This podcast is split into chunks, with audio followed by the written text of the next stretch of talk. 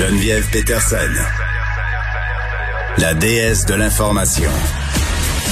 Vous écoutez Geneviève Peterson. Cube Radio. On est avec Madeleine Pilote-Côté. Madeleine, salut.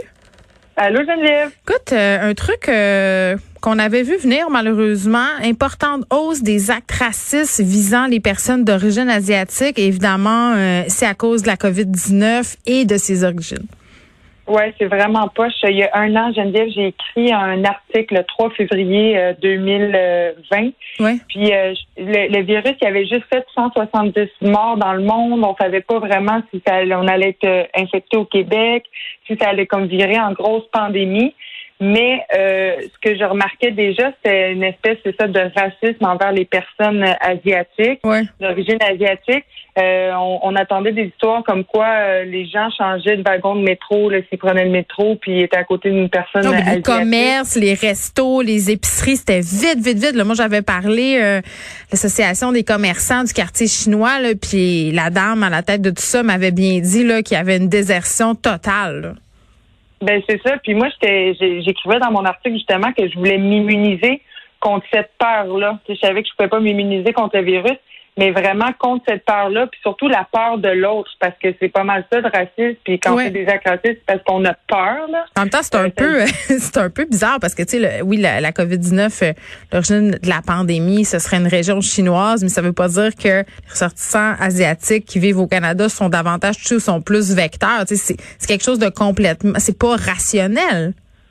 Non, non, euh, pas pas du tout. Puis tu sais, il y a beaucoup de choses aussi qui ont qui ont contribué à ce, ce racisme-là. Je parle euh, Ouais. euh, de par exemple Trump euh, qui parle du virus chinois. Tu sais, on entend. Ah ben là, ça. lui a tapé sur le clou allègrement. là. La grippe chinoise aussi, utilisée par certains commentateurs québécois même. Ben c'est ça. Fait c'est sûr que bon que ça, ça frappe l'imaginaire collectif, mais il y a cinq, il y a eu cinq fois plus d'actes racistes et de crimes haineux envers les personnes d'origine asiatique. C'est le SPVM qui rapporte ça. Et puis euh, ça c'est entre, entre mars et décembre 2020. Fait que c'est c'est c'est c'est quand Difficile même de très pas alarmant. faire euh, une corrélation. Exact. Puis il y en a 10 de ces crimes-là qui sont, sont soupçonnés d'être directement liés à la pandémie. On sait que la pandémie, bon, est née en Chine, euh, comme comme tu disais. Donc, euh, c'est beaucoup de, de, de commerces vandalisés, euh, des, euh, des propriétés aussi de ces personnes-là, euh, les personnes d'origine asiatique qui sont vandalisées. Puis j'ai vraiment honte de mon quartier aussi. Euh, c'est dans la presse qu'on lisait ça ce matin. Pourquoi? Puis, euh, à parce que moi, j'habite à Hochelaga, Maisonneuve, puis il y a une jeune femme qui était en file, je pense, pour de l'aide alimentaire, ou en tout cas, était dans une file. Une jeune femme de 26 ans euh, d'origine euh, asiatique. Mais en fait, ses parents sont mixtes, elle est née au Québec. Puis, ben, elle s'est fait vraiment attaquer verbal- verbalement dans mon quartier Hochelaga, Ah, Maisonneuve. Il y a du monde, de- ouais, oui, puis il y a du monde qui jette de l'huile sur le feu en disant ah, le virus il vient de la Chine, ah, les Chinois faut qu'ils changent leur façon de consommer, c'est parce qu'ils mangent n'importe quoi puis n'importe quels animaux dans des marchés que c'est arrivé cette affaire là, ce qui est by the way aussi du racisme, on va se le dire.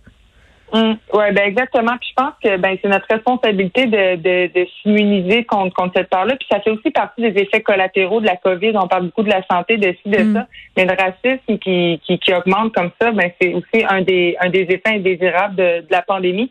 Puis je trouve ça vraiment alarmant. Puis euh, vraiment, euh, s'il y a des personnes d'origine asiatique qui nous écoutent, vraiment, on est on est avec vous. Puis euh, euh, on, pense à vous. Puis on espère vraiment que, que ça va diminuer. Puis que les gens vont, vont finir par comprendre parce que c'est inadmissible, inacceptable, Ouais, puis le racisme, ça vient souvent euh, de la peur. Puis souvent, euh, quand les gens arrêtent d'avoir peur, puis vont chercher de l'information qui, qui est vérifiée, qui est bonne, qui est valide, ben euh, magiquement, cette peur-là s'en va. Donc, j'aurais tendance à dire que ça passe aussi par l'information. Madeleine, tu voulais parler du bras de fer à l'horizon entre Facebook et les médias d'information. Ouais, ben ça, ça, ça se passe. euh, bon, au, euh, on va voir ce qui va se passer au Canada, mais euh, j'en parle parce qu'en Australie, euh, il y a eu des problèmes par rapport à Facebook parce que Facebook a bloqué le partage de nouvelles d'actualité pendant quelques jours en Australie parce que le gouvernement voulait passer une loi là qui, euh, qui allait obliger Facebook, dans le fond, à rémunérer les Oui, médias. puis on avait on avait on avait parlé Madeleine avec un expert des médias sociaux qui qui avait lui-même une discussion avec le président de Facebook Canada. Et quand même, la position de Facebook sur l'information en tant que telle est assez révélatrice. Je pense pas que c'est du contenu monétisable. Donc, il s'en sac de nous autres. C'est ça la vérité.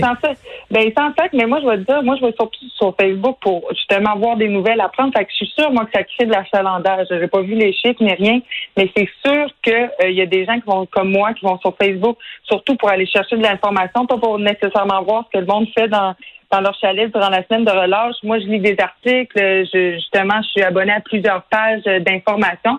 Fait que c'est sûr que ça crée une espèce d'achalandage. Hmm. Je pense vraiment que, que les médias devraient être rémunérés par Facebook.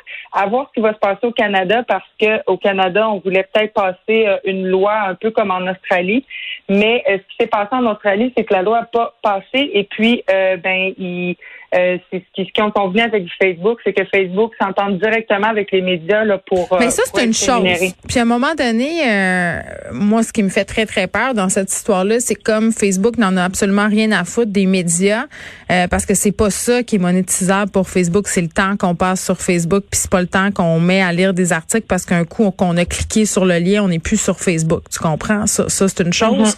Mm-hmm. Facebook, à un moment donné, puis pas juste Facebook, là, va peut-être être tenté de se dire, hey, tu sais, au lieu de verser des redevances à des médias, à des créateurs de contenu, euh, à des diffuseurs, tu vois ce que je veux dire là?